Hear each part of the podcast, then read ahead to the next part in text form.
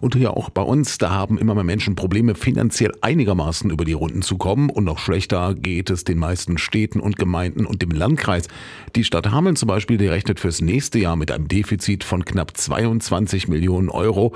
Und beim Landkreis Hameln-Pyrmont ist der erwartete Fehlbetrag noch weitaus größer.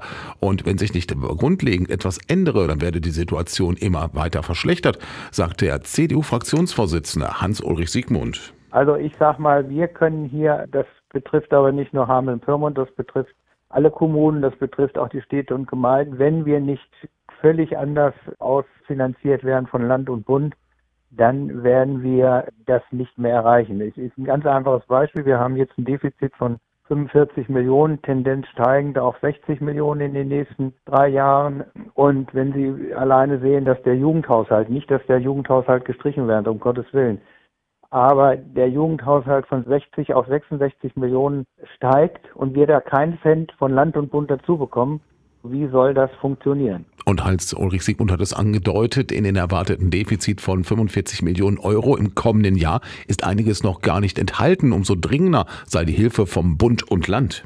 Wenn da nicht Land und Bund völlig umdenkt und wirklich die Kommunen anders finanziert, dann kann es so nicht sein. Da ist noch nicht drin bei diesen 45 Millionen die geparkten 32 Millionen Defizit für die Kindergartengebühren, die ja bei den Städten und Gemeinden liegen hier in Hameln-Pyrmont.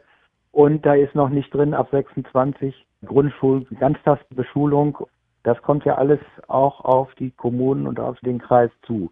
Alles noch nicht eingerechnet. Und das sind alles Dinge, die werden in Hannover und in Berlin beschlossen und bezahlen müssen das die Kommunen. Darum stelle ich die Forderung schon seit mehreren Jahren auf, dass wir anders ausfinanziert werden müssen. Wobei sowohl vom Bund als auch vom Land immer wieder zu hören ist, dass man selbst kein Geld habe und folglich den Kommunen nicht mehr geben könne.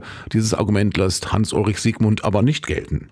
Natürlich haben sie kein Geld. Die müssen andere Prioritäten setzen. Ja, ich sage mal, für alles ist Geld da, für ganz sofort und schnell, aber nicht für die eigentliche Daseinsvorsorge. Und das muss anders werden. Auch Land und Bund muss umdenken. Wir kommen so nicht auf den grünen Zweig. Wir müssen ja jetzt Haushaltskonsolidierung machen, damit wir wenigstens ein bisschen Bedarfskommunenzuschuss kriegen von 4,8 Millionen nächstes Jahr. Aber wir müssen ja was einsparen. Die Hälfte müssen wir ja dann einsparen und nachgewiesen einsparen, sonst kriegen wir ja nichts. Und wir reden ja nicht mehr über Millionen, wir gehen ja in die Milliarden und wenn wir in drei Jahren alle Schulden zusammenrechnen, wenn wir dann alle Schulen gebaut haben, dann liegen wir bei gut 600 Millionen oder 0,6 Milliarden. Ne? Da darf man gar nicht drüber nachdenken, das ist eine Katastrophe.